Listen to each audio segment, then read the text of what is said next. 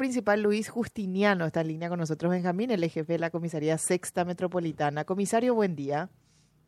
Buen día, señora, a su compañero de mesa y a la mala audiencia. Gracias, comisario, por su tiempo. De golpe y sopetón tuvieron trabajo ahí donde menos pensaba que ibas a tener trabajo, ¿verdad? Frente a la Embajada Americana. ¿A quién se le ocurre, verdad? Así mismo, específicamente frente a la entrada del consulado. El consulado. Funciona también, sí. Sobre Cuixec. Sobre Cuixec. Mm. El día de ayer, siendo las 16.45 horas, se presentó una persona de nacionalidad alemana queriendo ingresar a la fuerza, ¿verdad?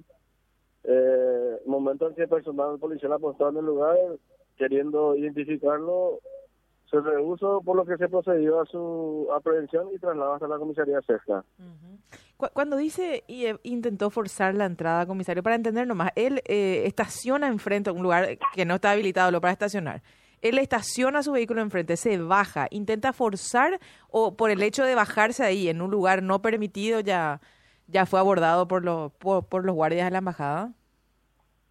Sí, estacionó su camioneta, se bajó, e, e, quiso ingresar, quiso ingresar. Ah. Al momento de la intervención del personal policial como para identificar, él se negó, se negó y quisiera que queriendo avanzar ya en la entrada principal. Ya, ya, Por esa razón que ahí se procedió a su aprehensión. ¿Y el, el qué portaba por sí, comisario? tenía puesto un chaleco antibala, un chaleco antibala, y dejó su camioneta abandonada, como le estoy explicando, sobre la avenida Cuiset. Ajá. Posteriormente se dio participación la personal de la FOPE, de cuyo interior fueron incautadas algunas cosas, dinero efectivo, armas de fuego, eh, computadoras y otros accesorios. ¿Un arma? Sí, un arma, una pistola... ¿Glock? Marca Glock 17, sí. ¿Y eh, él portaba solamente el chaleco? Sí, el chaleco antibala. O sea, él no entró armado. No, no, no, no. Ah.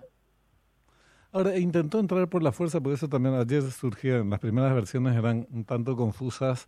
Eh, ¿Que entró armado? No, no entró armado, las armas estaban en el vehículo. Eh, sí tenía chaleco antibala. La otra versión es, eh, intentó entrar por la fuerza. ¿Intentó entrar o se negó simplemente a identificarse y ahí, eh, ahí se, lo, se lo detuvo? y, se negó a identificar, pero él quiso avanzar, quiso avanzar como para entrar ya al consulado. Por esa razón que estamos utilizando ese término que intentó. No solamente que se negó a identificar, sino quiso avanzar. Pero no hizo uso de la fuerza, digamos, en, términos, no, se resistió, nada de eso. No, no, no, nada, nada, nada de eso. ¿Y qué, se presume, perdón? No, adelante. ¿Qué se presume que no estaba, no estaba en un momento de mucho equilibrio emocional? Y la versión que da es que constantemente él estaba recibiendo amenazas de algunos libaneses, como así también algunos paisanos. Esa es la versión que está dando. Más después ya solicitó la presencia de su abogado defensor y para dar más información posteriormente al Ministerio Público. Y una, vez eh, ya con, con, ustedes, comisario, él eh, dijo algo más, relató algo más, esto de que eh, quería solicitar asilo. ¿Cuál es el, el trasfondo del pedido de su... Eh, entiendo que hizo esta petición, ¿verdad? Por, lo menos con ustedes, ¿no? Sí, esa es la versión que ya dio ya estando en base de investigación de delitos, que supuestamente quería refugiarse en el consulado de los Estados Unidos a raíz de las amenazas constantes que recibía. ¿Y, ¿Y quién y por qué lo, lo amenazaban, comisario, supuestamente? esa información ya no nos facilitó, ya está a cargo de personal de investigaciones, como así también, como le expliqué, a cargo de la fiscal Alicia Zaprisa y el fiscal antinarcótico Carlos Alcaraz, en razón que se encontró en su vehículo y poder alguna sustancia de estupefaciente. Uh ¿Qué, qué, qué, ¿Qué específicamente? ¿Cocaína, marihuana?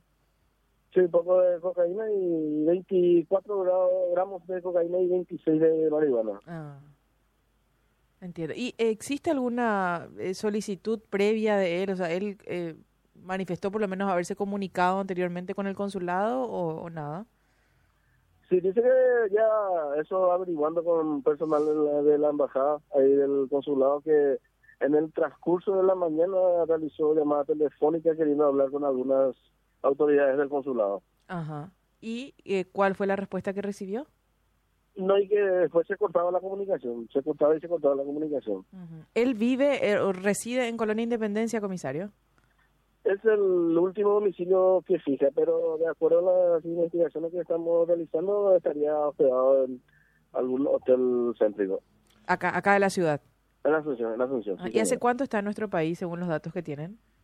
Y eso tiene cédula paraguaya, que hace tiempo que está en Paraguay, tiene cédula paraguaya. Cédula paraguaya. ¿Y, a qué se dedica? Tiene el arma, el arma está registrado en Limabel su nombre. Ajá todas esas diligencias, esas informaciones ya estamos coordinando con gente del Ministerio Público para saber en qué se dedica, a qué se debe la cantidad de dinero que tenía en su vehículo, el arma y las, y las drogas. ¿Qué cantidad de dinero tenía, comisario?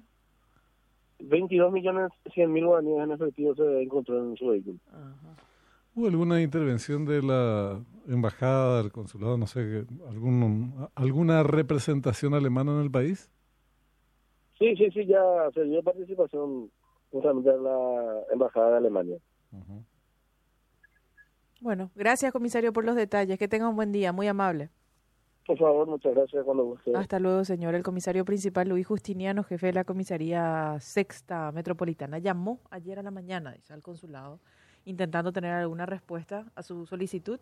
Y bueno, de tarde no se le ocurrió mejor idea que presentarse armado. y estacionar donde no correspondía. Sí, yo insisto, no se presentó armado. Eh, y sí, pero... No, no se presentó armado porque si no parece... Puede, Tenía en el vehículo el arma. Puede sugerir